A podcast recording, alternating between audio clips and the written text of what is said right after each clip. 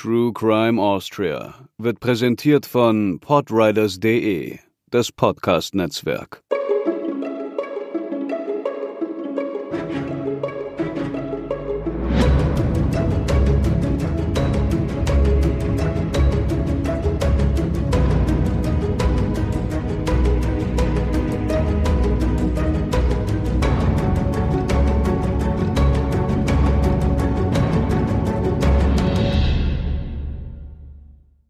Hallo und herzlich willkommen zur 44. Episode von True Crime Austria.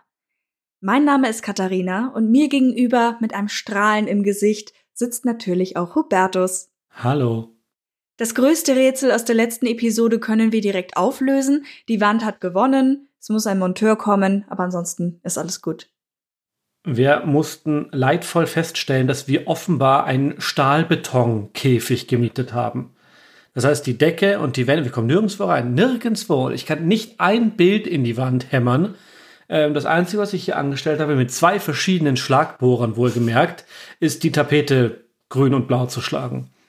Es ist ein Jammer. Und ich erschrecke mich immer, weil ich denke, da sitzt ein Insekt oder so. Ja, genau. es ist, na, es ist furchtbar. Egal. Und ich möchte zumindest noch kurz darauf hinweisen, dass wir uns in der Wohnung generell wohlfühlen. Wir stehen nur auf Kriegsfuß mit der Wand. Das ist wahr. So, genug gejammert. Wir möchten heute auch mal wieder auf unser Format Hörensagen hinweisen, für das ihr uns gerne eure Einschätzungen und Hinweise gerne auch in Audioform senden könnt. Heute bewegen wir uns einmal in einem neuen Bereich, den wir bisher so noch nicht berührt haben. Es geht um Geheimaufträge und internationale Intrigen, mittendrin eine Wienerin.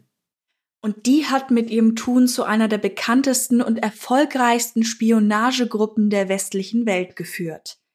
Hauptsächlich soll es heute aber um sie als Person gehen. Denn historisch gesehen taucht sie eher in Nebensätzen auf. Wir betrachten daher das Leben einer Frau, die schon früh politisiert wurde und ihrer Überzeugung folgte. Dass dabei nicht immer alles legal ablief, erklärt sich bereits von selbst. Trotzdem ist an einigen Stellen die Frage, Kommt es dabei nicht auch auf den jeweiligen Blickwinkel an? Es geht los mit Bube, Dame, Ass, Spionen. Edith Suschitzky wurde am 28. August 1908 in Wien Favoriten geboren. Sie war die Tochter des Buchhändlers und Verlegers Wilhelm und seiner Gattin Adele. Auch einen jüngeren Bruder gab es noch, Wolfgang. Der Buchladen mit angeschlossenem Verlag, den der Vater gemeinsam mit seinem Bruder Philipp betrieb, hieß Anzengruber Verlag Brüder Suschitzky. Die Geschwister gaben dort zum Beispiel Romane des Schriftstellers Hugo Bettauer und kritische Schriften der Frauenrechtlerin Rosa Meyereder heraus. Auch ihre Publikationen rund um sexuelle Aufklärung sollten künftig für Furore sorgen es war 1902 die erste Buchhandlung in Favoriten. Die Familie gehörte dem säkularisierten Judentum an. Das bedeutet, dass gewisse Werte, die in der Religion behaftet sind, gelebt werden, nicht aber die Religion an sich. Sie war sozialdemokratisch orientiert, die politische Denke nahm die Tochter des Hauses daher schon früh auf. Daheim las man Marx und Lenin, diskutierte darüber, wie die Güter aller besser verteilt werden könnten. Auch bei den Umzügen am 1. Mai war man dabei, ebenso wie später bei den Kundgebungen gegen den Nationalsozialismus. In ihrer Kindheit nahm Suschitzky an einer sogenannten Kinderlandverschickung nach Schweden teil und knüpfte damit erste internationale Kontakte. Während der Zeit in der Schule des Frauenwerbvereins im vierten Bezirk engagierte sie sich im Verband sozialistischer Mittelschüler. Als sie mit 16 Jahren ein Ferienlager, eine sogenannte Sommerkolonie besuchte, entschied sie, sich auch beruflich in die soziale Richtung zu orientieren und Kindergartenpädagogin zu werden. Genauer ging es um die Bewegung der Montessori-Pädagogik. Edith verließ mit 17 Jahren ihre Heimat für einen Kurs, bei dem auch Maria Montessori höchst selbst dabei gewesen sein soll, die Gründerin. Dieser fand in London statt, sie besuchte ihn von April bis Juli 1925.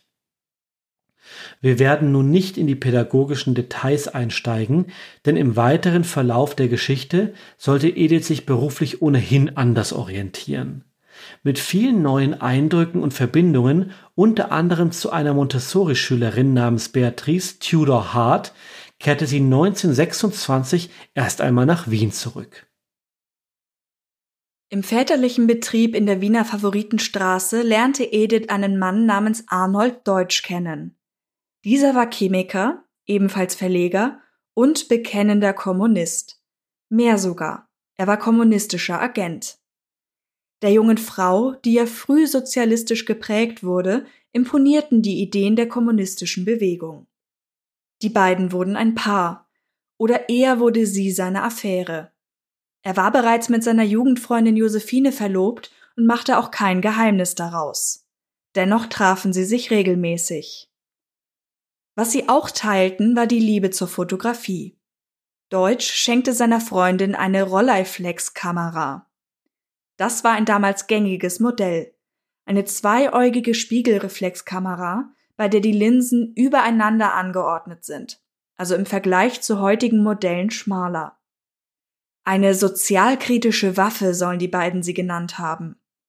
Edith nutzte sie jedenfalls in Form einer kritischen Beobachterin. Seit dem Beginn der Beziehung setzte sie sich zunehmend für kommunistische Jugendorganisationen ein. Die Beziehung zu Deutsch soll insgesamt nicht besonders glücklich gewesen sein. Als sie endete, reiste Edith Suschitzky 1927 nochmals nach London.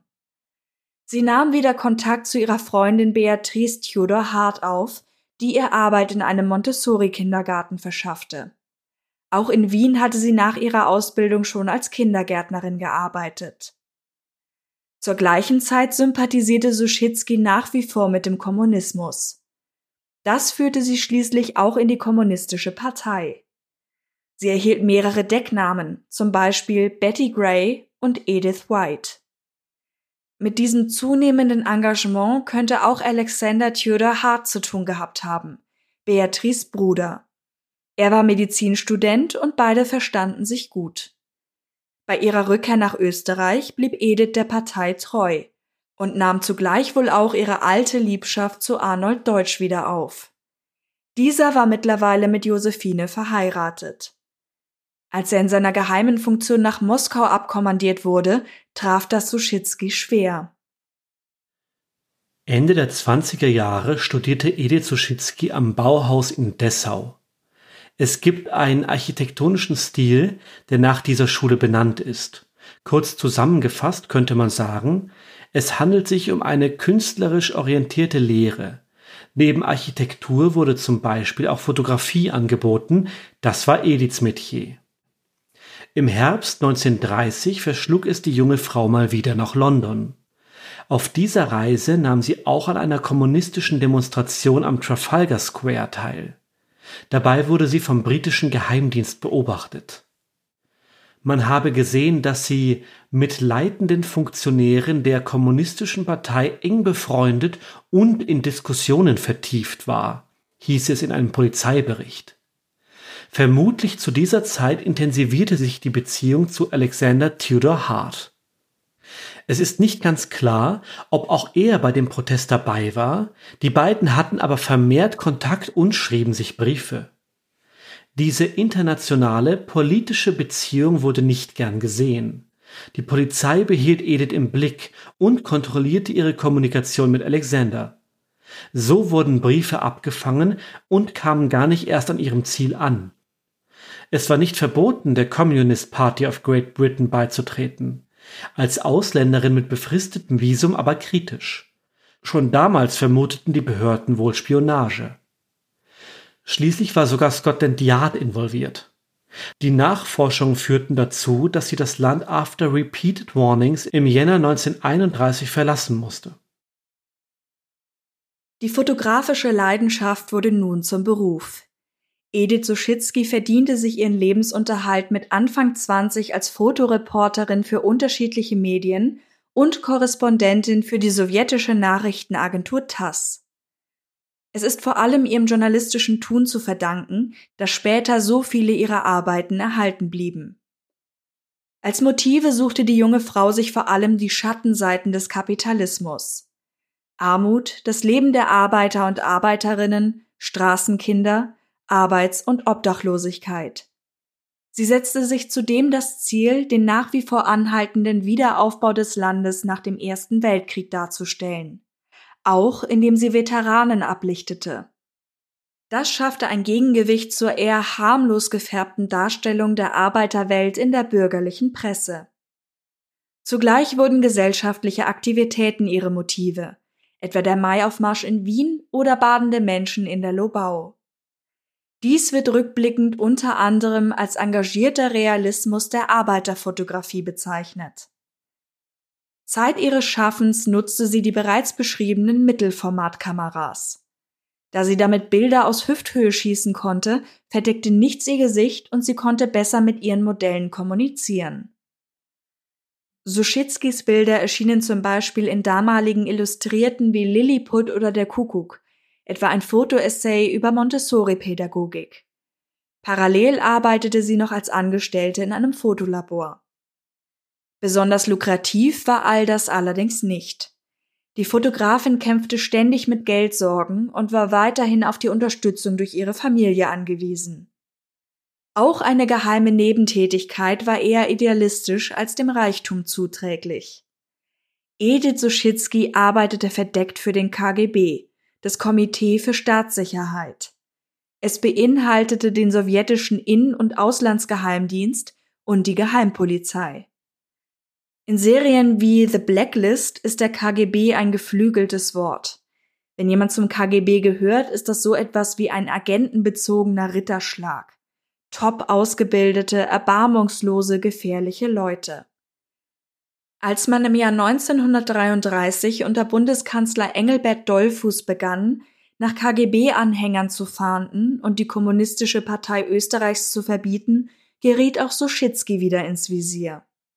Ihre Fotografien wurden beschlagnahmt und sie kam wegen kommunistischer Spionagetätigkeit in Wien für gut einen Monat in Haft. Das Dollfuß-Regime war eine autoritäre Regierung in Österreich in den 1930er Jahren. Der österreichische Kanzler Engelbert Dollfuß führte es an, daher die Bezeichnung. In dieser Zeit wurden politische Parteien verboten, die Pressezensur eingeführt und politische Gegner verfolgt.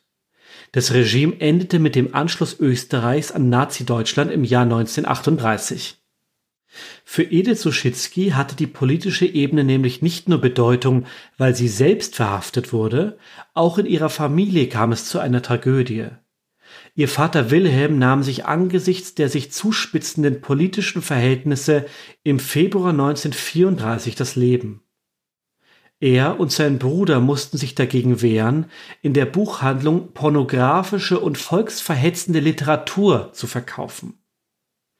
Wilhelm war wohl schon seit einiger Zeit depressiv. Die Anfeindungen und die Enttäuschung über den politischen Rechtsruck brachten ihn schließlich zum Selbstmord. Unter dem Dollfuß-Regime gab es die Todesstrafe, Zeitungszensur, Einschränkung des Versammlungsrechts. Die politische Opposition, insbesondere linke und sozialdemokratische Parteien, wurden verboten. Man sprach davon, dass die Revolution der Arbeiter erfolgreich niedergeschlagen worden wäre. Wie kam es nun zu Edith Suschitzkis Verhaftung? Ergriffen wurde sie, als sie die Goethe-Buchhandlung in der Wiener Lichtensteinstraße betreten wollte.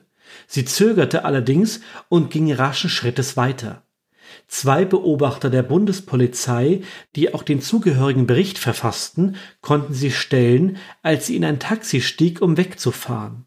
Sie brachten sie noch einmal an der Buchhandlung vorbei, wo der Besitzer sie als eine Zielperson namens Fräulein Braun identifizierte. Das Ladenlokal war nämlich als verdeckte Postanlaufstelle der verbotenen kommunistischen Partei genutzt worden. Die Polizei hatte den Standort mittlerweile aber enttarnt. Und Edith konnte nicht wissen, dass der Besitzer und seine Angestellte nur einen Tag zuvor verhört worden waren. Mit sich trug die Verdächtige Parteipost aus der Steiermark.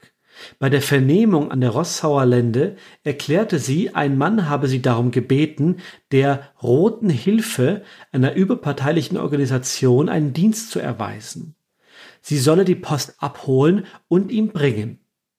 Nun vereinbarte er mit mir, ich möge diese Post aus der Goethe-Buchhandlung in der Lichtensteinstraße als Fräulein Braun beheben und ihm fallweise übergeben. Mein Bekannter hat mir über den Inhalt und Zweck dieser Post nichts gesagt, auch habe ich ihn darüber nicht befragt. Den Eigentümer der Goethe-Buchhandlung, Herrn Sonnenfeld, habe ich erst bei meiner Abholung kennengelernt. Wie oft ich solche Post behoben habe, weiß ich nicht. Auch in welchen Tagesintervallen ist mir nicht erinnerlich. Ich kann nur angeben, dass ich meinem Bekannten die jeweils behobene Post immer übergeben habe. Wo die Übergabe stattfand, gebe ich nicht an. Die Unterlagen beinhalteten Aufrufe zu Demonstrationen vor Gefängnissen und Anweisungen zur Durchführung von Hilfs- und Solidaritätskampagnen für politische Gefangene. Dazu gehörten noch schmale Bestätigungsstreifen. Das war ein Teil des geheimen Systems. Diese Kontrollzettel sollten mit dem Anfangsbuchstaben des Ortes versehen werden, an dem die Kuriere sich befanden, und den Briefen beigelegt werden. Offizielle Schreiben der Geheimorganisation erhielten wiederum einen solchen bestätigenden Zettel als Beleg. Ich hätte sie wegwerfen sollen. Bei den Eltern in der Petzwallgasse wurde daraufhin eine Hausdurchsuchung durchgeführt. Als man dabei einen funktionierenden Vervielfältigungsapparat, wohl eine Art Druckerpresse fand, von dem sie nichts gewusst haben wollte, wurde sie in Untersuchungshaft genommen. Nach dem festgestellten Sachverhalte richtet sich gegen Edith Suschitzky, deren übrigens mit größter Hinterhältigkeit gemachte Angaben vollkommen unglaubwürdig erscheinen, der Verdacht, dass sie das inkriminierte Schreiben selbst verfasst und zur Absendung gebracht, zumindest aber daran mitgewirkt hat. Und das schien auch so gewesen zu sein. Nicht nur das, zu dieser Zeit stand sie mit einem in Wien operierenden Spionagering in Kontakt, für den sie auch Kurierreisen nach Italien und Frankreich unternahm. Gegenüber den Behörden äußerte sie das selbstverständlich nicht. Sie sei kein Mitglied einer Partei. Außerdem legte sie aus mangelnden Gründen Haftbeschwerde ein. Bei einem erneuten Verhör korrigierte sie einen Teil ihrer vorherigen Aussage. Der Bekannte habe nicht gesagt, für wen die Botengänge wären. Es handelte sich lediglich um eine Schlussfolgerung ihrerseits. Der Einspruch wurde abgelehnt. Und da die Verdächtige sagte, sie wisse nichts von dem Inhalt des Schreibens, erweise sich eine genaue Überprüfung ihrer Verantwortung als notwendig. Am 14. Juni 1933 stand Edith Suschitzky erneut vor dem Richter. Ihr Glück war, dass ihr noch vom Vater beauftragter Verteidiger sehr geschickt intervenierte. Denn ein Gutachten legte bereits nahe, dass sie die Briefe sehr wohl selbst verfasst hatte und damit auch über deren Inhalt Bescheid wusste. Edith kam dennoch auf freien Fuß. Bereits im Vorjahr ihrer Verhaftung war Alexander Tudor Hart nach Österreich gekommen. Er hatte sich von seiner ersten Ehefrau scheiden lassen und bildete sich hierzulande medizinisch weiter. Nach dem Monat im Gefängnis heirateten die beiden im britischen Konsulat. So erhielt Edith Tudor Hart einen englischen Pass und konnte ausreisen, um ihren Häschern erst einmal zu entkommen, obwohl sie sich nach ihrem Prozess eigentlich noch gar nicht vom gemeldeten Wohnort entfernen durfte. Sie landete, Überraschung, in London, genauer in Brixton im Süden der Stadt. Weiterhin blieb sie als Fotografin und Reporterin aktiv. Sie wurde 1934 Mitglied der AIA, der Artists International Association, und gehörte dem Workers Camera Club an. Weiterhin widmete sie sich sozialen Themen, den Lebensumständen der Arbeiter und Arbeiterinnen, Gesundheit, Wohnen, Geschlechterverhältnissen. Was schon in ihrem ersten Job als auch in ihrem Schaffen eine wichtige Rolle spielte, waren Kinder. Edith Tudor Hart wurde eine Pionierin der Street Photography. Daneben arbeitete sie auch als Porträt- und Werbefotografin. Sie hatte wohl sogar ein eigenes Studio in Brixton, in dem ihr Bruder zeitweise mitarbeitete. Wolfgang Suschitzky wurde später ein international anerkannter Kameramann und Fotograf. Doch wo sind die nächsten Agentengeschichten, könntet ihr euch fragen? Die kommen jetzt. Die Übersiedlung im Herbst 1933 war auch der Startschuss für die Scout-Tätigkeit von Edith Tudor Hart im Dienste der Sowjetunion. Noch in Österreich hatte Edith bei ihrer besten Freundin Alice Lizzie einen Mann namens Harold Adrian Russell Philby kennengelernt, ihren Untermieter. Er wurde auch Kim genannt. Wie sie selbst waren auch diese beiden Verfechter des Kommunismus. London wurde ein denkwürdiger Ort für die Truppe. Nach der Heirat traf Edith dort nicht nur Lizzie und Kim wieder, nun ebenfalls verheiratet, sondern auch einen alten Bekannten, Arnold Deutsch. Diese Verbindung sollte zur Rekrutierung eines der bekanntesten Doppelagenten der Geschichte führen. Kim Philby war bereits Zeit seines Studiums überzeugter Kommunist und kam unter anderem nach Wien, wo er 1934 den Februaraufstand mitbekam. Er heiratete Lizzie, die ja österreichische Kommunistin war, und trat in Wien verschiedenen Organisationen bei. Arnold Deutsch warb Philby nach der Vernetzung durch Edith für die sowjetische Geheimpolizei GPU an. Die Idee, die bei Philby griff, war, dass man der Sowjetunion am meisten helfen konnte, wenn man sich selbst antikommunistisch zeigte und so an wichtige Informationen kam. To betray, you must first belong. Um zu betrügen, musst du erst dazugehören. In dieser Funktion arbeitete der Brite zum Beispiel als Journalist in Österreich. Nach diesem und weiteren Auslandseinsätzen wurde er 1941 vom britischen MI6 angeworben, dem Auslandsgeheimdienst. Er kletterte die Karriereleiter hoch, die ihn unter anderem in die antisowjetische Einheit in London führte Dabei gab er Informationen weiter und verriet westliche Agenten innerhalb der UdSSR, also der Sowjetunion. Zur Einordnung, ihr erkennt es an den Jahreszahlen, wir befinden uns mitten im Zweiten Weltkrieg. 1949 kam Philby in die USA. Er wurde dort zum Verbindungsoffizier des britischen Geheimdienstes befördert und erhielt dadurch auch Kontakt zur CIA. Während dieser Zeit ging es zum Beispiel um das heikle Venona-Projekt, bei dem Nachrichten offizieller sowjetischer Stellen in den USA in Zusammenarbeit von britischen und amerikanischen Geheimdiensten entschlüsselt wurden. Edith Tudor Hart legte mit ihrer Vermittlung den Grundstein für die Rekrutierung der sogenannten Cambridge Five.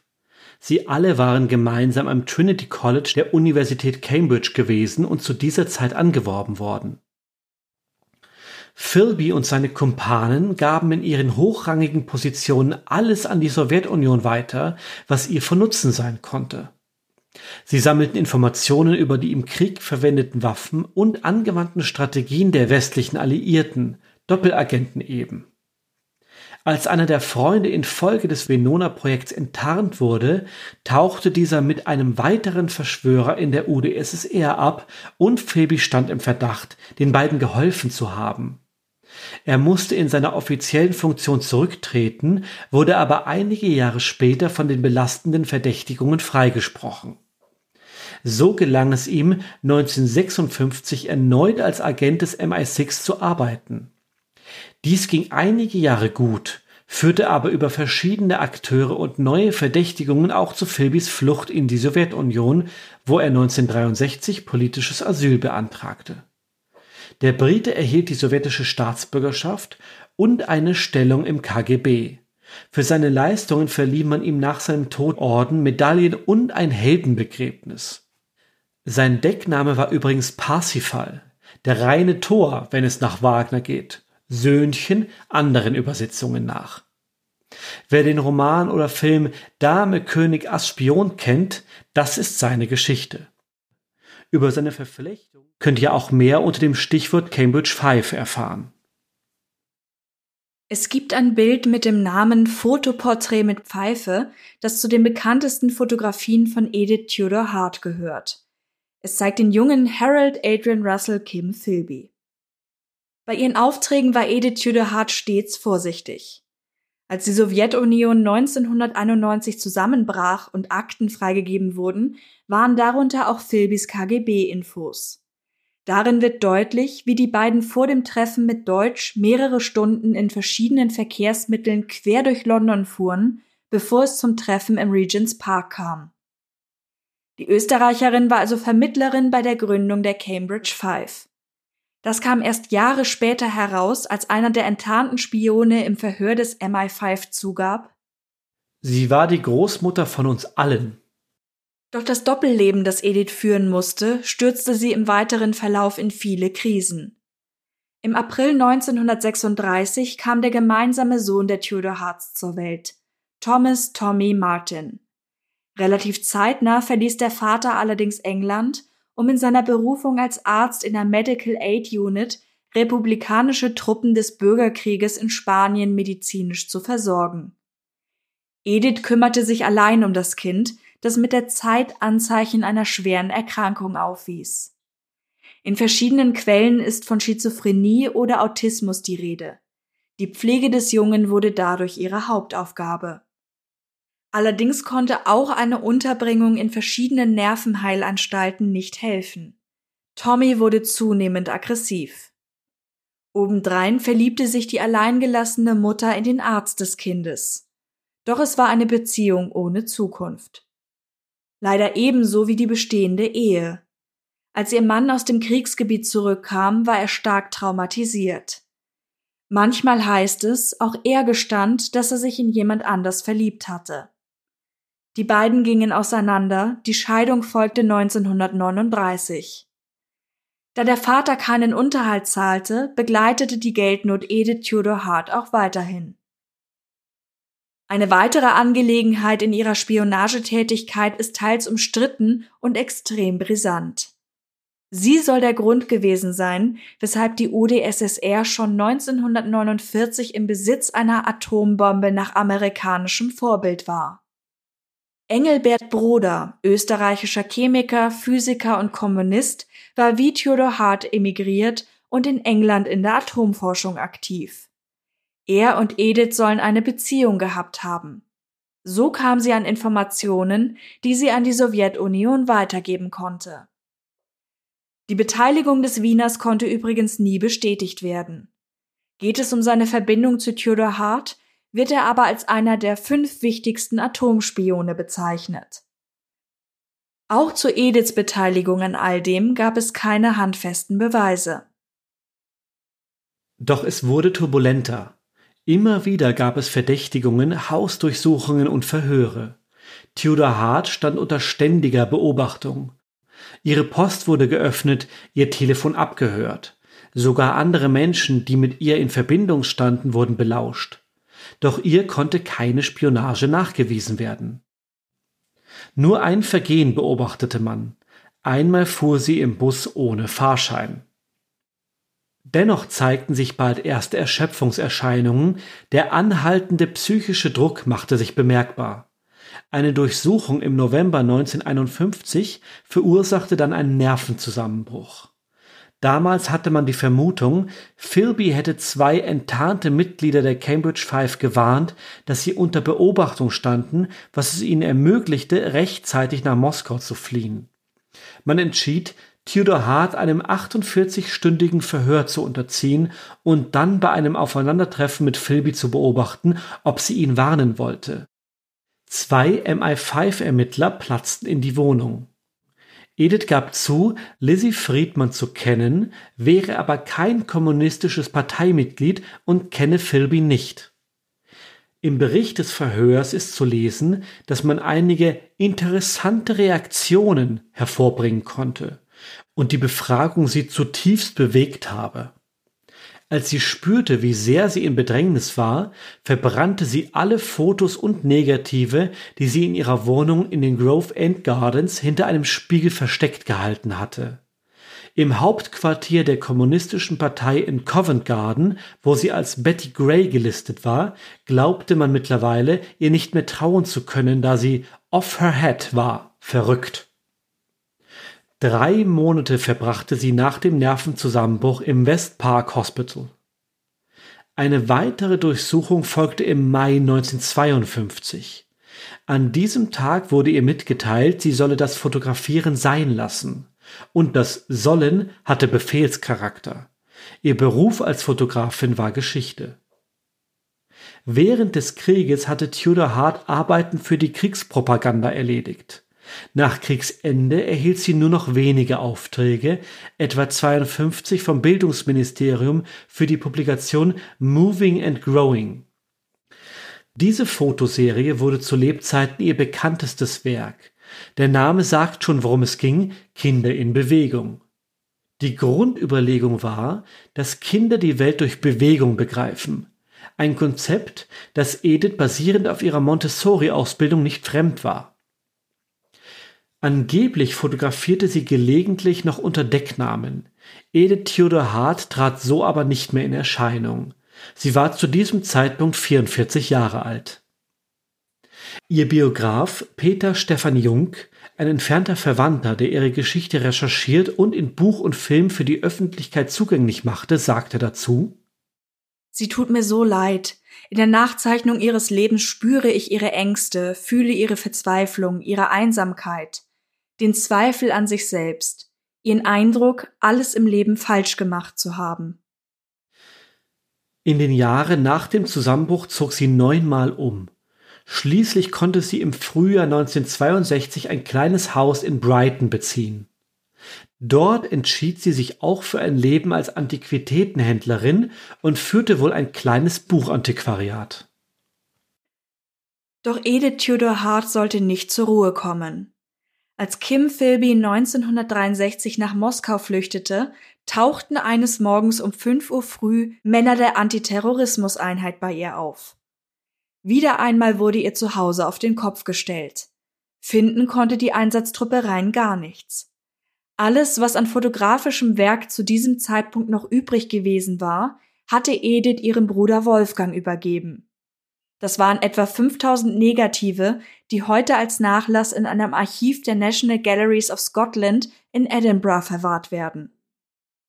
Auf die Frage, warum die Ermittler überhaupt da seien, erhielt sie die Antwort, es handle sich um eine Routineüberprüfung. Wahrscheinlich vermutete man aber viel eher, Kim Philby könnte sich bei seiner alten Freundin versteckt halten. MI5 und MI6 hatten zu diesem Zeitpunkt keine Spur seines Verbleibs. Wieder einmal konnte Edith Theodor Hart nichts nachgewiesen werden. Es wurde festgehalten, dass sie keine Gefahr mehr für die nationale Sicherheit darstellte. Am 12. Mai 1973, gut zehn Jahre später, starb sie in Brighton an Leberkrebs. Es heißt, dieser könne durch die jahrzehntelange Einnahme von starken Schlafmitteln herrühren, die sie in der Ruhelosigkeit benötigte. Biograf Jung fand eine Zusammenfassung für Ediths Geschichte. Wenn man die privaten Katastrophen dazu zählt, war es eigentlich ein tragisches Leben. Gleichzeitig war sie wohl auch ein bisschen stolz, dass sie in der Weltgeschichte mitgemischt hat.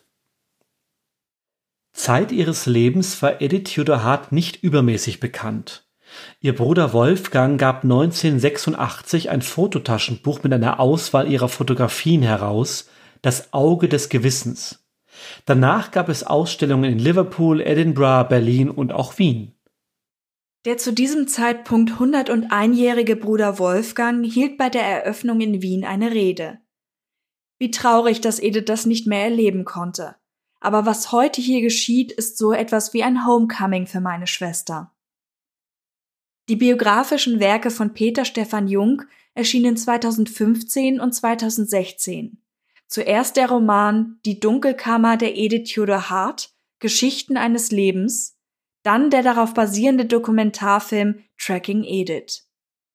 Ihr fotografischer Nachlass befindet sich im Fotohof, Verein zur Förderung der Autorenfotografie in Salzburg. Neben dem bereits erwähnten Moving and Growing gibt es vor allem noch zwei Reihen, die erhalten sind. Eine Serie über die Wartime Nursery Guildford in Summerham von 1941, die eine Art Unterbringung für Frauen und Kinder während des Blitzkrieges war. Dabei sieht man das Leben der Frauen, ihre Angst, aber auch, wie sie ihren Alltag in dieser Ausnahmesituation bewältigten. Außerdem dokumentierte Tudor Hart den Alltag an der Bromley Art School. Ihr Fokus waren wieder Kinder, die in diesem Fall zum Beispiel an Staffeleien zu sehen sind.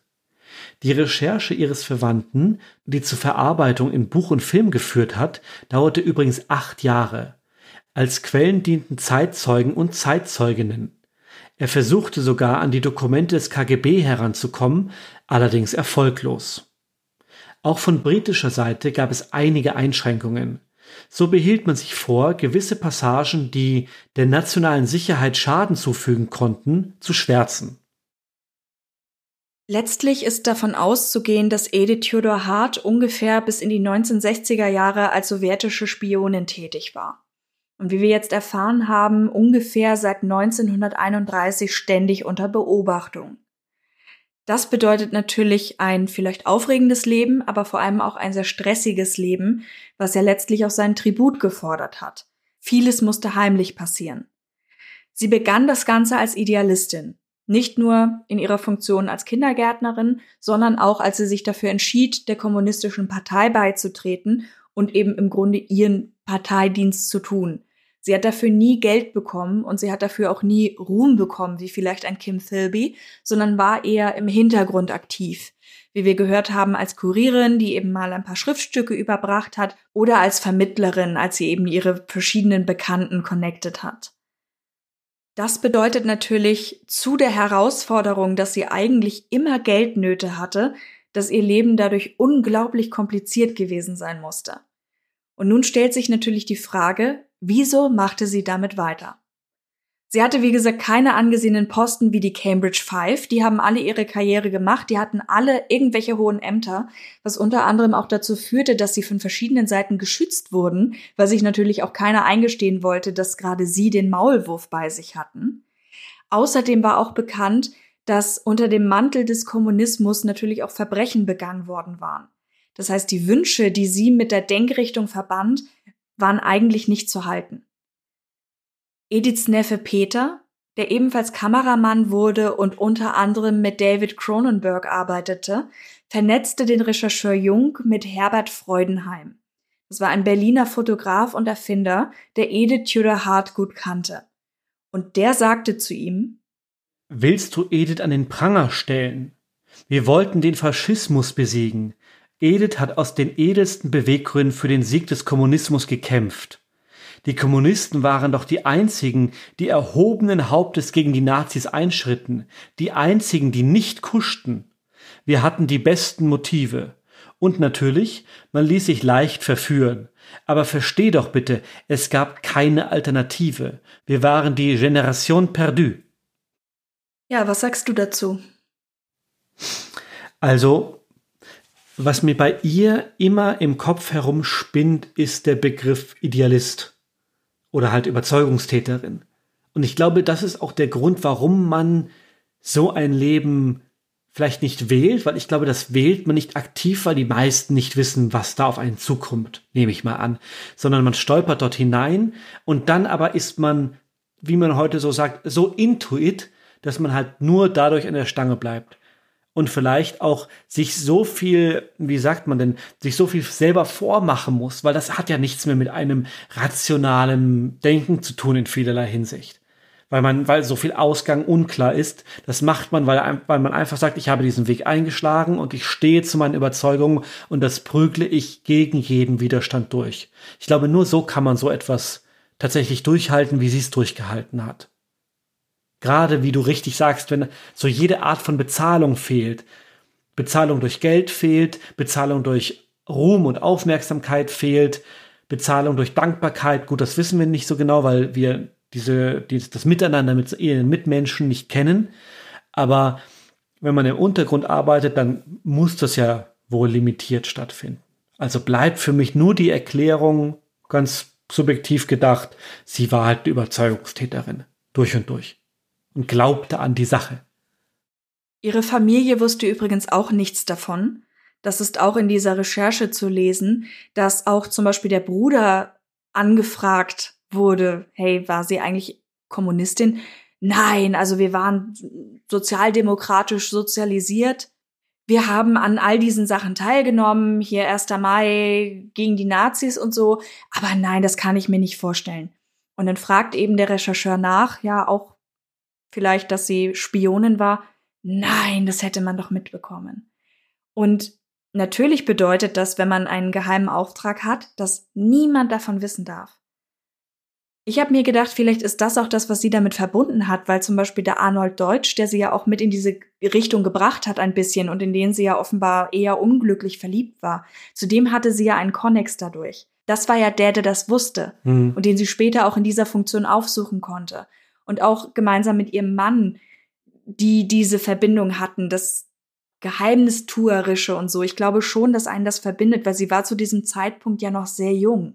Klar, das kennen wir doch alle, dieses Gefühl, hey, man weiß was so, wenn man, wenn man ein Kind war und man hat mit jemandem einen Streich ausgeheckt und nur man selber und derjenige, mit dem man es zusammen gemacht hat, nur die beiden wissen davon, das hat natürlich verbindet das. Klar. Oder kennen wir alle, glaube ich, auf die eine oder andere Weise durch Tratsch und Klatsch und Gerüchte. Das bondet natürlich.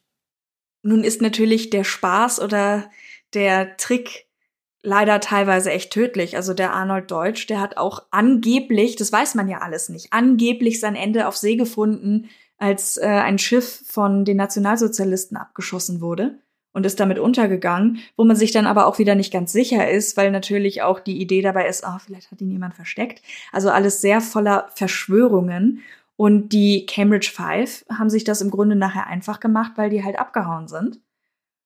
Dann war die Doppelagentenrolle aber schon durch. Und die haben natürlich einen sehr guten Schnitt gemacht im Endeffekt. Das waren die ganze Zeit angesehene Männer, die wohl angeblich trotzdem große Probleme hatten mit Alkoholismus, mit Sexsucht teilweise wird da auch genannt. Also die waren wohl keine Gesellen, wo man sagt, oh, mit denen hätte ich eigentlich gerne zu tun, sondern irgendwie schon harte Hunde. Aber im Endeffekt, wenn ich es höre, für deine Dienste bekommst du dann Orden Medaillen, eine eigene Briefmarke die sind da irgendwie Nationalhelden dann geworden. Ja, wobei ich da zweimal einhaken möchte. Einmal glaube ich, also genauso wie du, was heißt einhaken, genauso wie du richtig oder gut beschrieben hast, wie so die heutzutage popkulturelle Wahrnehmung des KGB ist, so ist es natürlich auch auf der anderen Seite. Ein CIA-Agent, ein Agent in Deutschland, in Österreich, das müssen alles harte Hunde sein, um auf diesem Level gegen die anderen harten Hunde bestehen zu können auch die MI5, MI6 Leute, nehme ich mal an. Das trifft ja quasi auf beide Seiten zu.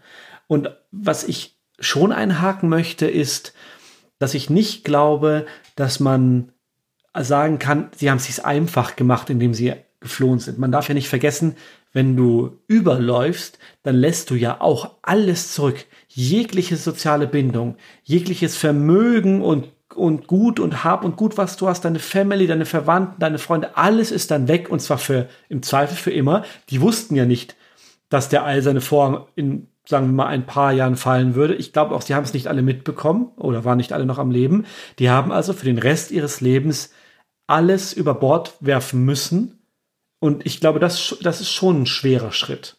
Aber kannst du diese Bindungen haben, wenn du gar nicht der bist, der du vorgibst zu sein? Kannst du überhaupt, wenn du eigentlich niemandem vertrauen kannst und selber weißt, du bist so ein Schlawiner, der sich da eigentlich auf die andere Seite schlägt und im Untergrund agiert, kannst du dann anderen Leuten vertrauen, wenn du weißt, die können dir auch nicht vertrauen? Ich glaube auch nicht jeder Mensch könnte überhaupt diese Position bekleiden. Also zu den ganzen Agenten wollte ich sagen, auch das ist schon ein Job, glaube ich, der fordernd genug ist, wenn du das nicht mal zwei machen musst oder mal zwei machst. Nicht jeder Schlag Mensch könnte überhaupt das tun und noch weniger Menschen könnten überhaupt, glaube ich, so eine Spionagetätigkeit machen, weil viele Menschen sind ja auch sehr mitteilungsbedürftig. Also so ein Geheimnis für sich zu behalten, wo man im Endeffekt auch sagen kann, hey, ich bin schon cool, dass ich das hinkriege. Total platt gesagt, mir ist bewusst, dass das ein härteres Thema ist, als dieser Satz jetzt vermuten lässt. Aber viele Menschen würden das überhaupt nicht hinbekommen. Die würden sich irgendwann verplappern. Und das ist ja auch der Grund, weswegen dann eben solche Sachen aufgedeckt werden. Der Philby zum Beispiel hatte einen Status, der ist eigentlich quasi enttarnt gewesen. Man hat Verdächtigungen angestellt. Er hat es irgendwie hinbekommen, dass nichts rauskam und war offenbar so ein Sympathieträger, dass man dann gesagt hat, na, den sprechen wir frei. Dem können wir ja gar nichts nachweisen. Klar, aber deswegen ist es ja auch ein Beruf, den nicht jeder macht. Genau wie du sagst, weil das so etwas da muss man eine Veranlagung wahrscheinlich haben und jahrelanges Training. Ist Spion ein Beruf? Agent ja, beim MI6 oder so, aber Spion ein offizieller Beruf? Ja, stimmt, aber der Agent. Ja. Wenn es eine Ausbildung zu etwas gibt, Wobei es gibt auch eine Ausbildung zum Spiel. Ich glaube ja, es ist ein Beruf. Es ist kein üblicher Beruf, aber es ist einer. In der Scheibenwelt von Terry Pratchett gäbe es eine Ausbildung dafür. Ja, das stimmt. Worauf ich noch eingehen möchte, weil wir ja ein True Crime Podcast sind, ist auf das eigentliche Verbrechen. Wir haben ja am Anfang schon ein bisschen angedeutet, das ist eine Folge der etwas anderen Art, weil wir hier nicht so ein klassisches Kapitalverbrechen haben, sondern eine Anhäufung von Delikten, die auch so klar gar nicht rauskommen, die aber trotzdem eine spannende Erzählung abgeben. Und ich glaube, wenn man es auf einen einen Nenner herunterbrechen müsste, dann wäre es bei ihr als Straftäterin wohl am ehesten Landesverrat, was sie begangen hat. Also das Verraten von Staatsgeheimnissen an eine verfeindete Macht. In dem Fall hat sie also den Westen, wenn man so möchte, um Informationen bestohlen oder etwas dafür bereitet, dass diese Informationen gestohlen werden konnten, um sie an den verfeindeten Ostblock weiterzugeben. Nur, dass wir es auch einmal irgendwo ventiliert haben, was eigentlich das Verbrechen ist, über das wir sprechen. Könnte man das so sagen? Was meinst du? Wobei, sie hat ja, sie hatte die Geheimnisse nicht geklaut, sie hat einfach alles dafür in die Wege geleitet. Ja, wobei das weiß man ja nicht mit dieser Bombengeschichte. Stimmt. Sie hat halt einmal vermittelt. Da könnte man eventuell sagen, gut, sie hatte sicher das Ziel, dass da rekrutiert wird. Sie wusste, was der Arnold Deutsch da macht und sie hatte jemanden an der Angel sozusagen, der das mitgehen konnte. So dass der jetzt so erfolgreich dabei wird, das kann man glaube ich nicht absehen. Aber sie war schon Recruiterin. Personalerin war sie eigentlich. KGB-Personalerin. Ja. Und die andere Geschichte mit der Bombe, die ja nicht bestätigt ist, aber das wäre natürlich schon ein großes Ding. Wenn jemand Pläne für eine solche Waffe an die andere Seite inmitten eines Krieges weitergibt. Dazu würde ich auch gerne noch das Stichwort Kalter Krieg nennen. Also auch wenn wir zum Beispiel nach dem Zweiten Weltkrieg sind, gehen ja die Differenzen zwischen Ost und West weiter. Und diese Auseinandersetzung zwischen vor allem Russland und den USA wird eben auch als Kalter Krieg bezeichnet. Habe ich das richtig gesagt? Ich glaube, das kann man so sagen, ja. Also ich würde immer sagen, zwischen den USA als Leitnation, aber es geht immer um den Westen und da ist es nicht ausschließlich der geografische Westen gemeint, aber natürlich kommt das daher. Und wir haben uns vor allem auch die Frage gestellt, als wir das dann fertig hatten im Grunde, was hat die denn gemacht? Noch ein Stichpunkt fällt mir dazu ein, wenn sie schon nicht aktiv selber Informationen gestohlen hat und weitergegeben hat, so hat sie doch zumindest dazu beigetragen, zumindest dazu beigetragen. Und da könnte man vielleicht herangehen, und ihr vorwerfen die Bildung einer kriminellen Organisation. Wobei man aber sagen muss, dass das ja aus Sicht eines Regimes ist, das ebenfalls nicht unterstützenswert ist. Also wenn wir jetzt sagen würden, wir verbieten jetzt irgendeine Partei, also wir sind jetzt ein Regime und wir verbieten irgendeine Partei. Und da gibt es aber Mitglieder in der Partei. Ich will damit auch überhaupt nicht sagen, dass die kommunistische Partei nicht radikal war oder so. Aber grundsätzlich mal als Gedankenspiel, wir verbieten eine Partei, da sind Mitglieder drin, die glauben halt daran, dass das gut ist, was sie da tun und schicken sich gegenseitig Briefe zum Beispiel. Und wir haben, weil wir das Regime sind, einfach beschlossen, dass das jetzt verboten ist. Dann ist das ja auch eine Straftat. Du spielst jetzt wahrscheinlich an an ihre Zeit in Österreich. Ich habe jetzt gedacht an ihre Zeit in England. Okay. Mhm. Und ja, das ist natürlich immer so ein Streitfall. Das ist auch gerade in Österreich und in Deutschland ein Thema. Jetzt gerade auch, ne? Hm. Inwieweit gelten, dürfen Gesetze gelten, die während der NS-Zeit des Nationalsozialismus installiert wurden, auch noch im Nachkriegsdeutschland, im Nachkriegsösterreich. Natürlich, wenn wir von Gesetzen sprechen, die mit den Menschenrechten nicht vereinbar sind, irgendwelche faschistoiden Vorstellungen, Verbrechen, die ethischer Natur sind, all diese Sachen, so ARIA-Paragraph, diese Nummer, dann kann man mit Fug und Recht sagen, nein, das, das darf auch heute nicht mehr als Verbrechen gewertet werden. Aber was ist, wenn wir das hatten? Es gab ja durchaus auch während des NS-Regimes ganz normale Verbrechen, die nichts mit dem Nationalsozialismus zu tun hatten und die damals geahndet werden, genauso wie sie heute geahndet werden. Und in ihrem Fall, dieser Geheimnisverrat oder diese Bildung einer kriminellen Organisation, wenn wir das jetzt mal annehmen als äh, Straftatbestände, die hätten ja auch heute noch Gültigkeit. Und insofern glaube ich schon, dass man sagen kann, ja, das ist äh, berechtigt, dass man das zumindest diskutiert. Stimme ich zu. Ich wollte nur damit sagen, dass natürlich, wenn jetzt jemand an der Macht ist, der der Böse ist in der Geschichte, dann natürlich auch Sachen verbieten kann, die im Zweifel gar nicht so schlimm sind und trotzdem passieren illegale Dinge damit. Klar, sicher, ja. Da muss man sich ja die Zeit, in der wir uns da befinden, nur mal ansehen. Da gab es ja en masse solche Fälle, die einfach der Regierung nicht gefallen haben und deswegen war das illegal und deswegen durfte das nicht gemacht werden, wo wir heute sagen würden, eigentlich haben die die Verbrechen begangen und nicht die Leute, die dann für irgendwas verurteilt wurden. Ja, wobei da muss man, wie gesagt, glaube ich, immer unterscheiden, ist das ein Straftatbestand, der heute noch aktuell wäre? Dann muss man sagen, spielt eigentlich überhaupt keine Rolle, wer die, ob die übergeordnete Regierung aus unserer heutigen Sicht böse oder schlecht war oder nicht. Es gibt auch einen Ansatz in die andere Richtung. Da geht es um die Files von Edith Tudor Hart. Die, die es beim MI5 gibt, sind alle als Top Secret eingestuft. Wir haben jetzt schon ein bisschen darüber geredet, was ihre Taten waren, gewesen sein könnten, was auch immer. Im Endeffekt wurde ja auch nichts nachgewiesen. Deswegen wurde später gesagt, sie ist eigentlich keine Gefahr mehr. Wir haben wahrscheinlich auch gesehen, wie zerrüttet sie zu diesem Zeitpunkt dann auch schon war. Und eigentlich eine Flüchtende, wenn man so möchte. Es gibt aber auch einige Vorwürfe gegen die Behörde selbst, und zwar im Bereich des Antisemitismus. Denn Edith Tudor Hart oder gebürtige Suschitzky war ja jüdischer Abstammung. Und sie wurde einmal bezeichnet als britisch durch Heirat, zuvor österreichisch. Und als es um ihr Äußeres ging, kam dann der Punkt, sie sei ausländischer jüdischer Erscheinung. In einem anderen Abschnitt heißt es, die Hinweise lassen darauf schließen, dass sie eine typische Vertreterin einer emotionalen, introspektiven und irgendwie intellektuellen Wiener Jüdin wäre.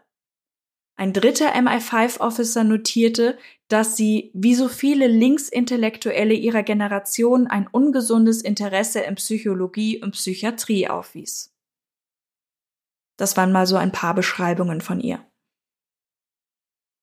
Ja, spannend nochmal zu hören, wie jemand in diesen internen Akten charakterisiert wird. Weil das ja auch bedeutet, dass unter diesen Schilderungen sich jemand etwas vorstellen kann, jemand anders dass das so Usus ist, das so zu beschreiben, dass alle wissen, ah ja, das ist typisch. Ja. Also wie so oft Verallgemeinerungen sind meistens nicht treffend. Nein, ein gutes Schlusswort. Ich möchte noch kein Schlusswort sagen, weil es gibt noch ein Wort. Was ich, ist denn noch alles? Ich möchte noch ein anderes Schlusswort hinzufügen, weil ich in der Recherche sehr spannend fand, dass einmal gesagt wurde, sie hatte keinen Verfolgungswahn, sie hatte Verfolgungswissen. Uh. Das verstehe ich nicht richtig, aber es klingt trotzdem gut. Es war nicht so, dass sie auf der Flucht war, weil sie davon ausging, irgendwas würde sie verfolgen, sondern sie wusste ganz genau, dass sie unter Beobachtung steht und dass sie aufpassen muss. Ah, okay. Durch die ganzen Sachen, die ihr passiert sind. Sie hatte sicher kein leichtes Leben. Ich glaube, einen guten Start irgendwie, aber dadurch, dass sie sich dann so reingekniet hat in diesen Dienst, der ihr, wie gesagt, im Endeffekt mehr genommen als gebracht hat. Wobei das ist Spekulation, das wissen wir nicht. Wir wissen nicht, ob sie nicht selber der Meinung war, sie hatte ein erfülltes Leben. Es klingt für mich auf jeden Fall nach einem Leben, das nicht besonders einfach war. Mit allen Umständen, die wir heute erläutert haben, mit allem, was wir über sie wissen, glaube ich, dass das sehr, sehr schwierig war. Und ich habe mich durchaus öfter gefragt in dieser Recherche, wie kann man so leben? Wie kann man so leben wollen? Und gleichzeitig finde ich es irgendwo auch bewundernswert, dass sie das so konnte, mal abseits der Taten, die da eben zugehören. Ja. Nach diesem gefinkelten Ende und Fazit, lasst uns noch einmal unsere Social Media Kanäle erwähnen. Ach ja, ich war gefühlt schon raus jetzt. Ihr findet uns bei Facebook und Instagram als True Crime Austria und wenn ihr uns per Mail erreichen wollt, dann schickt uns bitte eine Nachricht an hinweise at truecrimeaustria.at Und wenn ihr uns unterstützen möchtet, dann findet ihr in den Show Notes unsere Support-Kanäle, das sind Patreon und Steady oder auch PayPal für einen Direktlink. Wir freuen uns, wenn ihr das nächste Mal wieder einschaltet. Bis dahin alles Gute. Bis dann. Tschüss. Tschüss.